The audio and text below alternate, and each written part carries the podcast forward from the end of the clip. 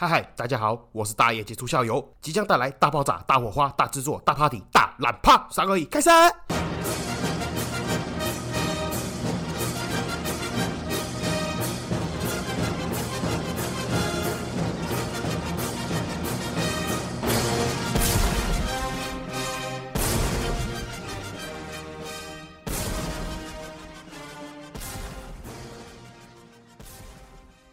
嗨嗨，这里是社会观察日记，我是大家欢迎回来。好，今天来聊聊这个学历，最近很夯的这个占学历，也不是说占学历了，我们来聊聊学历嘛。身为这个大业仔嘞，我相 我相信我是很有资格来聊这个话题的哦，对不对？人家俗称的。夜麻剑哈，对不对？夜就是大叶啊，麻就是麻省理工，剑就是剑桥，哈就是哈佛嘛，对不对？我们这个夜麻剑哈，大叶嘞屌打台金交整，这个毋庸置疑。天上天下最屌的就是大叶跟台科大哦，这个大家都知道。那开始之前呢，先来闲聊一下，就是最近呢，我才发现原来这个 Podcast 的平台后面可以看那个数据分析，然后我觉得应该是新的功能呢，它就是有细分到，就是除了性别、年龄、地区。点点点等以外，竟然还可以细分到你的工作职业啦，就是什么制造业啦、半导体啦、服务业啦，点点等。然后最扯的是，它还有办法分析你的收入，诶，我不知道它到底是从哪边统计来的这个。然后我发现一件很神奇的事情，就是我的听众绝大多数，大概有七七八十趴是中高收入，诶，我觉得还蛮好笑的，就是。我原本以为我的听众大家会比较偏，就是一般市井小民在听冷笑伟，那没想到中高收入的人可能压力比较大，喜欢听我讲干话。然后尤其是有三十六趴的听众是超过百万年薪的。我后来想想了，我觉得应该是 Podcast 这个本来的群主受众的薪水通常都比较偏中高收入族群。这样讲一讲，不知道会不会被人家误会说我是在这个一踩一捧哦，还是在分化族群哦？没有这回事。哦，这是因为你要知道每个平台它一定有受众群的不同，哦，可能刚好是 Podcast 比较迎合、比较符合这个中高收入族群，他们比如说通勤时间啊、消磨时间的喜好娱乐这样子而已。那大概是这样子啦，废话不多说，来开始今天的正题哦。正题就是就是最近大家都看到新闻嘛，就是高鸿安这个新竹要选新竹市长这个民众党的候选人有在占这个学历啦，就是占他台大的嘛，然后占这个中华大学的这个林志坚之类的。那这是一部分，另外一部分呢，其实我有分享一个影片在我的 Telegram 的频道里面，但是这个我就没有放到我的 Instagram，也没有放到这个 Facebook，因为它那个有一点怎么讲地狱吗？还是有点残忍。他那个影片，如果你有兴趣的话，你可以去我 Telegram 的那个里长广播还是什么公布栏，自己的那个 Podcast 公布栏，忘记叫什么名字都不重要哦，那个连接都找得到，你可以去看一下这个影片。它是一个由第三人称的角度去拍摄，这是真人真事哦，就是他拍摄一个孙子被阿妈打，打到这个孙子崩溃了之后，反过来打阿妈，然后甚至后来嘞，阿妈为了要反击嘛，拿拖鞋打他，孙子受不了，直接用这个手臂把阿妈脖子抠掉呀，勒。死勒到他断气之后嘞，这个亲戚发现了，跑进来，然后就打了这个小孩子一顿。然后这个小孩子其实只有大概国小，目测只有国小的年纪。那以上这个是这个影片的概述。我看完之后呢，我有去找一下这个故事的真实性，还有它后面背后的原因嘛。再不干嘛的？到时候讲那么开心，会不会发现是假的？那我先说，我在网络上找到这个是同一个村的亲戚朋友讲的故事内容。那当然我不能确定它的真实性为何。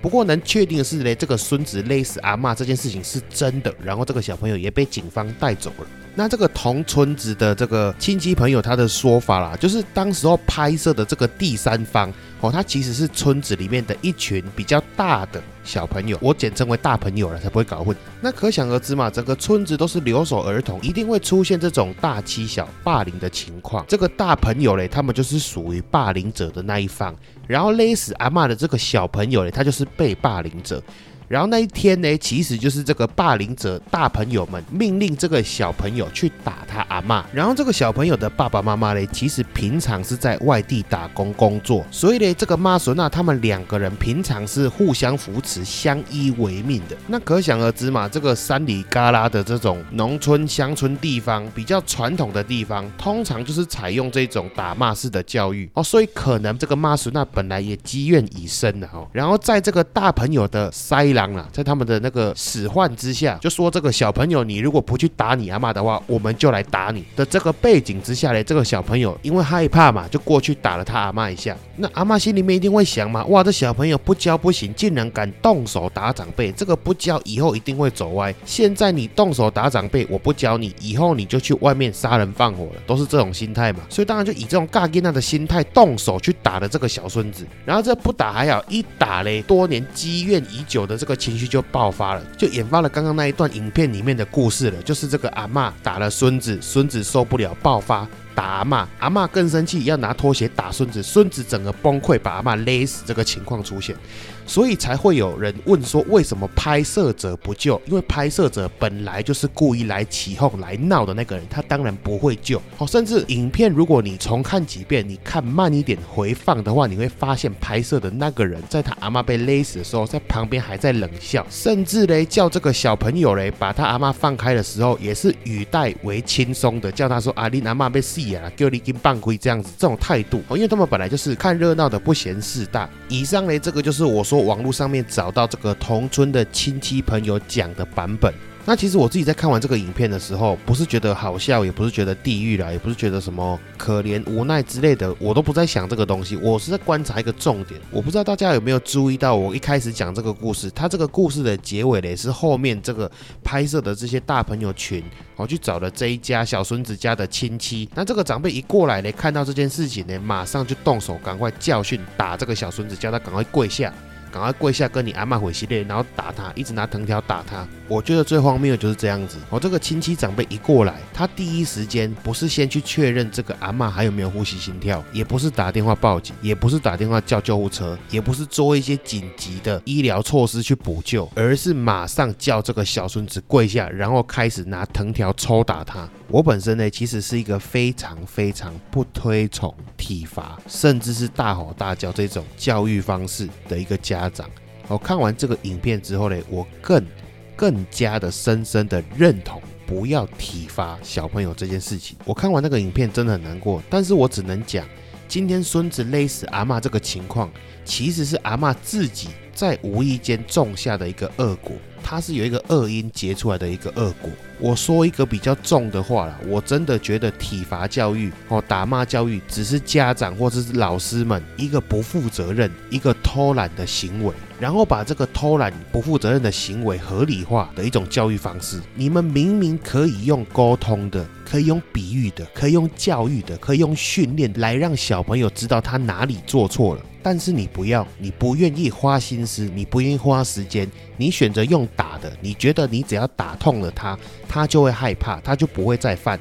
但是重点是他究竟是害怕你打他，害怕你骂他，害怕你体罚他，还是他真的知道自己做错了事情？我觉得这是个很重要的问题。所以我对于有一些长辈啦，他们以前的讲法，他就是认为说你做错事情，我打你，把你打痛了。那下次你在做这件事情的时候，你就会先稍微三思一下，回忆起当初被打的这个状况，以免再犯第二次错误。我个人对于这种说法真的很不以为然。当然，以下这些呢是我自己的内心想法，还有我自己的经验之谈，不代表说一定正确，只是就我自己的经验跟我的逻辑。诚如我之前有讲过，我以前小时候也是八加九，也很叛逆，也做过很多错事情，甚至是真的会犯了刑法进去关的那一种，我都有干过。我坦白讲，你想想看嘛，你像我差不多三十几岁的人，那我们这一届的大概就会有新有戚戚焉呐，你就会知道，我们当年我们国小国中的时候，都还普遍存在有体罚这个情况出现。好，我自己国小国中的时候，我们是真的会因为考不好，还是因为调皮，被老师用热熔胶打手心，还是什么藤条打屁股这种情况出现。这个应该是现在的小朋友不敢想象，还有不知道的情况。哦，但是一直持续到我大概高中的时候，就比较少会有这种体罚的情况出现。即使是有体罚嘞，也不会是有这种鞭打、殴打的方式。而是这些半蹲啦、罚跪啦、罚站这些比较温和式的体罚，现在的小孩子可能真的比较难以想象。我们当年真的是，比如说你考了八十分，哦，老师要求分数是一百分，少了二十分就是打二十下，热熔胶削这个手心削二十下，你知道那个有多痛吗？那我跟你讲，我也不是要卖惨，也不知道说我们很可怜哦，因为那个年纪越大越夸张。你像我爸那个年纪哦，五十几岁，据我爸叙述嘞，他们当年那个很夸张，是比如说老师今天看你不爽，一个嘴巴子就这样呼过去。那我跟你讲，我爸这个他说他还不夸张，最夸张嘞是我们大概是阿公阿妈那个年纪，我阿公阿妈他们那个年纪小时候嘞，如果你去问他们，他们会跟你讲，你真的完全无法相信，因为勾扎喜呆这个务农的种田的，他们本来就累，然后他们又要教小孩，再加上哦，因的偷懒嘛，他们的知识水准比较不够，他们生气起来打小孩，真的是旁边椅子抄起来就往小孩子身上砸，往小孩身上打。哦，你们有没有看过 WWE 那个摔跤联盟？真的就很像铁椅攻击这样，椅子拿起来从身上敲下去这样子，那个真的不讲，你看不出来是在教小孩，那个真的很像在打弯修啦，你怕告还是在打什么畜生之类的这样子打，哇就抓好挪，我真的我真的身边有那种邻居老阿伯把自己小孩打成白痴的那个真的很夸张，他真的是拿椅子起来敲他儿子，然后。然后你真的没办法想象，你真的会听起来觉得很像恶搞。他拿通电的电线去电击他儿子，电到变白痴，够不够夸张？这样子在打小孩？那请问一下，如果真的体罚教育是有用的，打小孩是有用的，那请问一下，是当年的治安比较好，犯罪率比较低，还是现在的犯罪率比较低，现在的治安比较好？如果你说体罚教育有用嘛，那当年打小孩打成这样，打到变白痴了，那不应该是乌托邦，不应该是夜不闭户吗？但事实是，你还记得吗？如果一些年纪比较大的听众们就应该会知道，在我小时候，当年是犯了多少轰动社会的社会案件？要不是什么十大枪击要犯，台湾四处跑，好，不然就是什么随机掳人勒索了，千面人下毒了，麦当劳放炸弹了。请问这个你放眼在现在这个社会，现在这个时代？你能想象吗？现在有个郑杰在捷运上面乱杀人，你都觉得很恐怖了。竟然有神经病会在麦当劳里面放炸弹这种东西，你敢想象吗？然后你走在路上，马上就被随机绑票走了，你敢想象吗？那请问一下，如果体罚教育有用的话，那当初这些人是怎么来的？讲句实在的哦，现在的治安比当年好太多的原因，我觉得也不是什么特殊之教育了，有的没有的。最简单就是因为当年明智未开哦，现在大家普遍平均素质比较高，学历啦、知识啦比较普及、比较普遍，就是这样子而已。哦，因为知道体罚这一招是没有屁用的。我讲一句难听一点的，你就像我刚刚前面所讲，我以前也当过八加九，我在做错事被打的当下，我根本不认为我是错的。我觉得我唯一错的地方是哪里？就是我打不赢你。如果我打得赢，我才不用听你的话。这是我当下最直接的感受，你懂我那个意思吗？其实它很像是这种预防胜于治疗的概念。我就是如果你是用加强小孩子价值观这种方式，哪怕他没有什么处罚，没有什么代价，因为这件事情会违反这个小孩子的价值观，那他打从一开始他就不会去做这件坏事情，而不是你让他不要去做这件坏事情，因为会承受某一种代价，或者是被体罚、被打骂。你懂我想要表达的意思吗？就像是犯罪一样嘛，像罪犯嘛，难道？罪犯不知道犯罪会被关吗？难道他们不知道贩毒会被杀头吗？那你觉得罪犯会因为被关或被砍头而选择不去做坏事吗？我跟你讲，绝大多数因为会被处罚而不去犯罪的那些人，他们绝大多数本来就不属于犯罪分子。你去看看那些真的杀人放火、犯重大刑案的那些罪犯，请问一下，你觉得他们的思考逻辑思维跟正常人是一样的吗？他们真的会因为这些犯罪的代价而选择不去犯罪吗？打骂教育。只会让小孩子觉得，你之所以可以教训我，因为你的拳头比我大，因为你的嗓门比我大。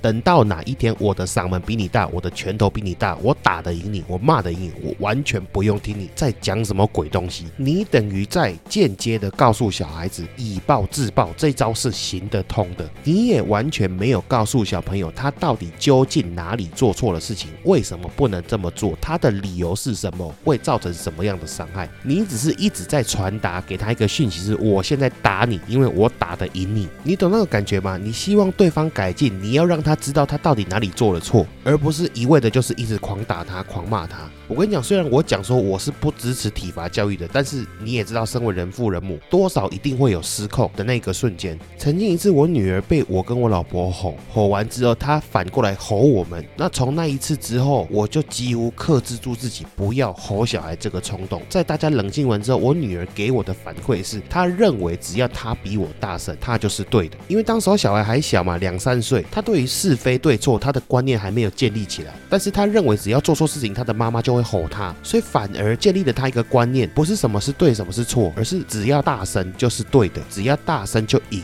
的这种感觉。那以上呢，就是我自己身为一个二宝爸了，那将来是三宝爸嘛，因为还有一个在肚子里面，我自己的一个小小心得想法，对于这个小孩子的价值观啊，对于他们的教育观念方式之类的浅谈。虽然我讲了通篇一大堆废话，但就像我一开始前面所讲的，不代表说我的方法就一定是对的，只是是我自己喜欢的方式啦，应该这样讲。那回到最一开始前面所讲的啦，我们回到这个学历占学历的部分，我说句实在话哦，你各位起码兰帕得良心摸着，你问你自己就好，高学历真的没有用吗？我自己的想法啦。就是讲难听一点，会觉得学历无用论的只有两种人，一种就是八加九，FB 挂什么社会大学的那种；第二种就是学历很高、看破红尘的人。但是我跟你讲，前者这种社会大学的占了九成五，高学历最直接影响到我跟你讲人最重要的两个部分，一个就是你的思考、知识、价值观、见识、见野、点点点等这类的东西；第二就是你的同温层、你的交友圈、你的人脉。当然，我先讲，我不是一直说学历代表一。切，你读书读得差，你就这辈子剪脚，你就烂了，你就乐色。只是说你要真的想清楚，我跟你讲，读书真的是一个一般人，一个蓝领阶级的家庭也好，他以最小、最简单、最低成本的方式，可以去翻身，可以去阶级要钱，你可以往上爬的一个机会，它比其他方式成功来的容易太多。我就举一个最直白、最简单的例子，请问一下，你觉得哦，好好读书，未来选到一个对的科系，进了半导体工作，领一个比平均一般人还要高的薪水，然后做一个稳健投资，实现买房、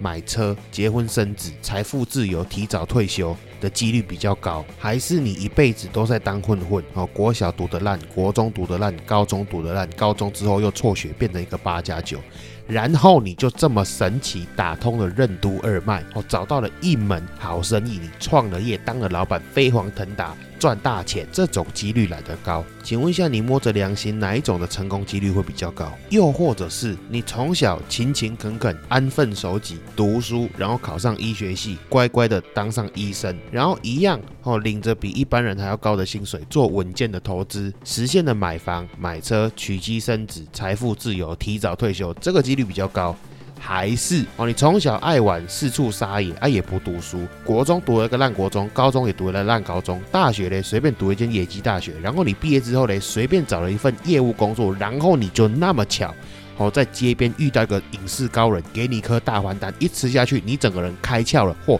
马上变成生意嘴、业务嘴，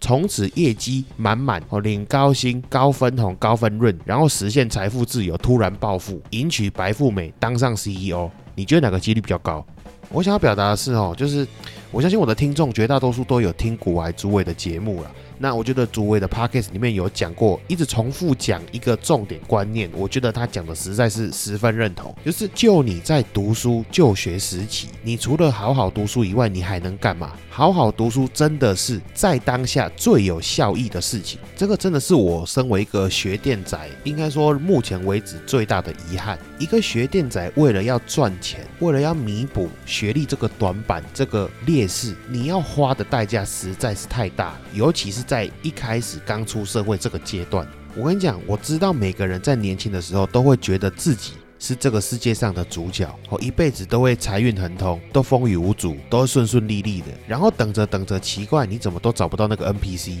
怎么找不到任务指引，怎么接不到任务？最后才会发现，原来自己就是打野区的一个小怪而已。所以我一直重复，我真的一直重复强调说，读书无用论是骗人的。就是希望，如果真的有一天有一个年轻人听到我这个节目，听到我这段话，不要傻傻的真的觉得读书没有用，我觉得自己能力实在特别。好，一辈子都会风调雨顺。我跟你讲，学历真的是很残酷的一个现实。你书读的不好，你的起步就很差。你就想象，如果你真的可以读个台经教程，哦，甚至混个国外高学历回来，你就像是玩游戏首抽就是 SSR，哦，十连抽开到黑关羽那种感觉。所以不是说你的学历高就一定一帆风顺，但是你学历低，起步一定很辛苦。再第二点哦，你认真读书，学历高，也不光只有影响到工作的部分，你最直接的交友圈。同温层、人脉影响也甚广。我相信这个也不用我多说，你就想想看，为什么世界各地哦，也不止只有台湾这个王公贵族、上流社会，每个人都把小孩子往顶尖大学去塞，难道是吃饱太闲，还是闲钱太多吗？我就举我自己的例子哦，我一路以来，除了国小是在地的国小以外，国中、高中虽然读了两间，但是全部都都是比较偏贵族学校，甚至我的高中最后一间，我是读类似留学班，或者是一般人家讲什么实验班啊、全英文班之类的，反正就是一个学期学费十几万那一种。然后这种学校都有两个特质，一个就是你还是必须要透过一个基本的考试，或要求这间学校最低的合格线，你才能进入这间学校。第二是他们的学费挡掉了绝大多数负担不起的家庭，所以讲白话文讲人话就是你要进这间学校，第一你要至少考得上，第二你是要至少家里负担得起学费，所以你的同学、朋友、家庭至少都是小康家庭以上。那甚至到我最后一间我说那个留学班更夸张，同学基本上家里面都是有钱人，然后这些有钱的同学嘞，因为受到了良好教育，到了国外留学，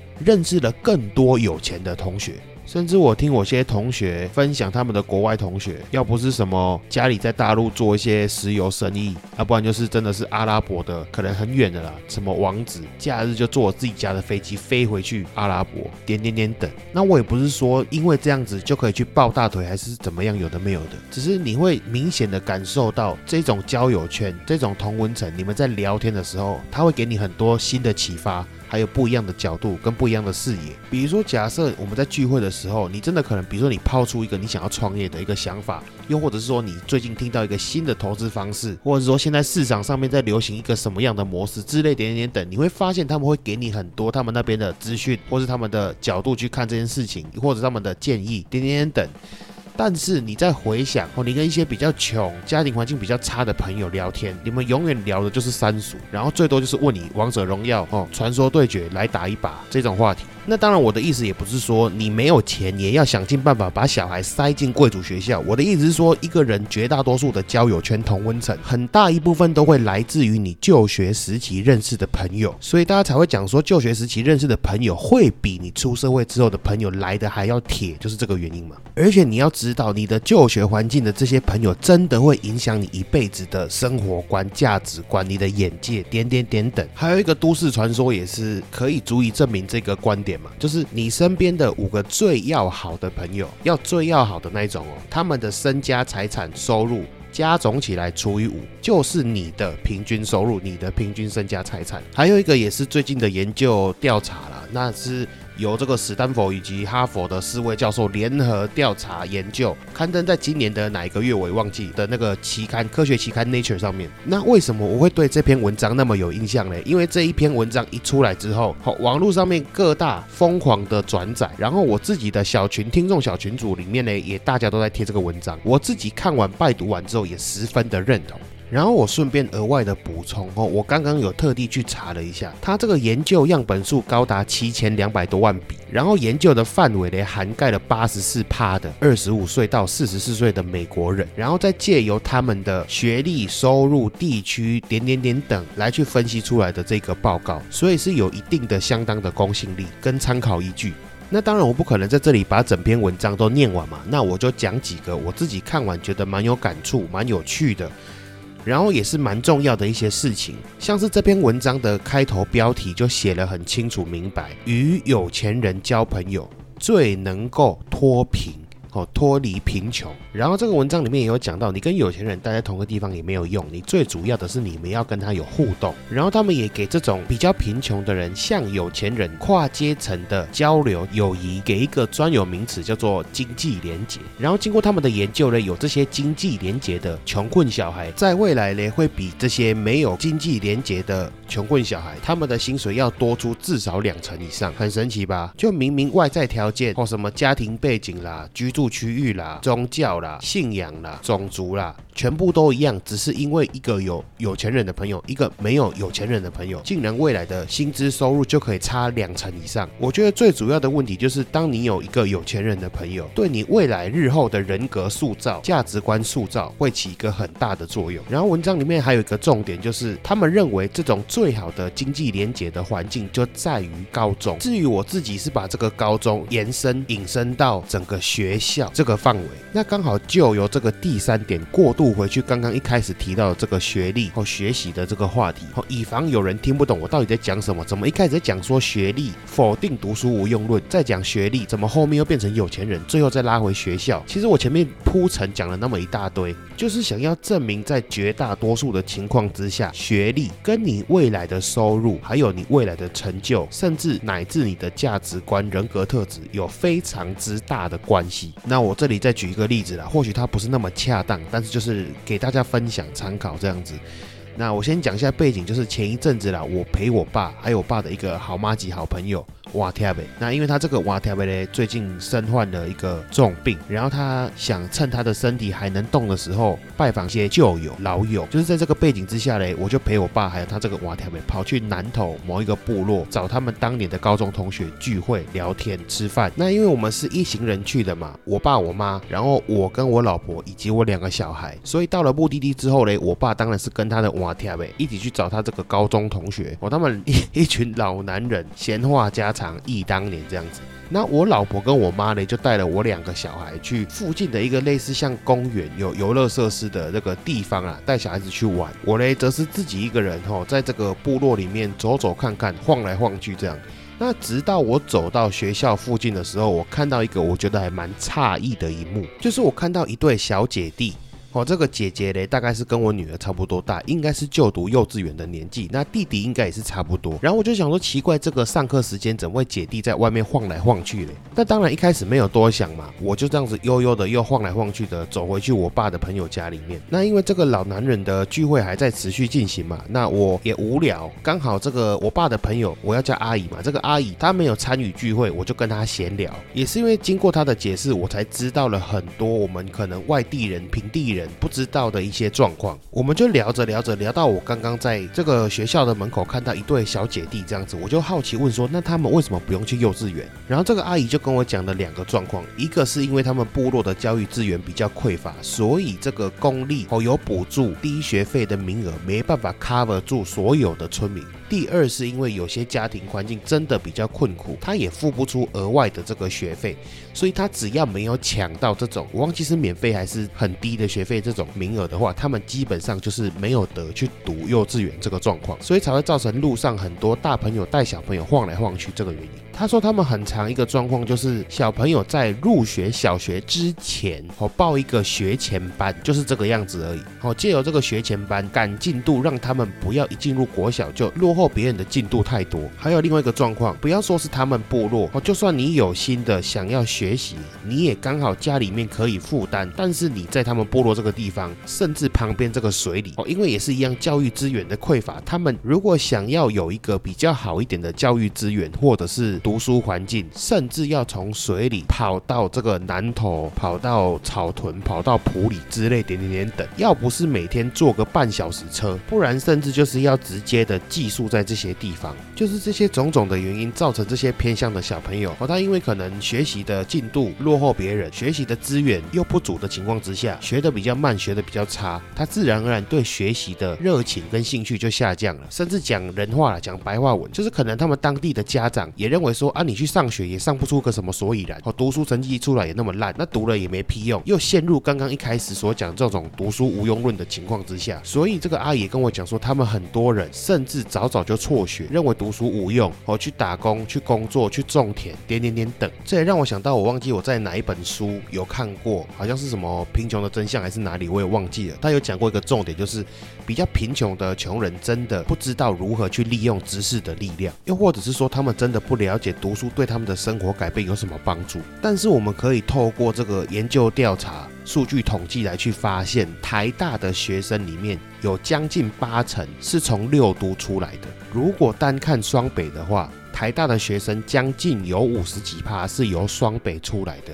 那再缩小范围，台大里面有将近三十趴的同学都是台北人，台北的台大学生数量是花莲的七倍之多。难道你要跟我讲说，因为台北，又或者是说因为双北，又或者是说因为六都地灵人杰，你觉得有可能吗？讲白了一点，就是因为这些地方比较富裕，所以教育资源会比较充足。然后另外一个数据更夸张，就是台大的学生里面有八成的学生家长都是。来自于中高收入以上的家庭。那我讲到这里，你大概就知道我到底在讲什么了。我做一个总结，就是这些不管是收入也好、学历也好、价值观也好、交友圈也好、环境也好、未来发展也好，你会发现到最后都是一环扣一环。以上所有的故事跟我的心得感想，都是要重复的强调，告诉你读书无用论真的是自欺欺人而已。学历好确实就是比较屌，任何一个不提期待值、不告诉你投报率、不跟你讲成功率，然后就只说读书无用论，还是学历没屁用的，都是坏人。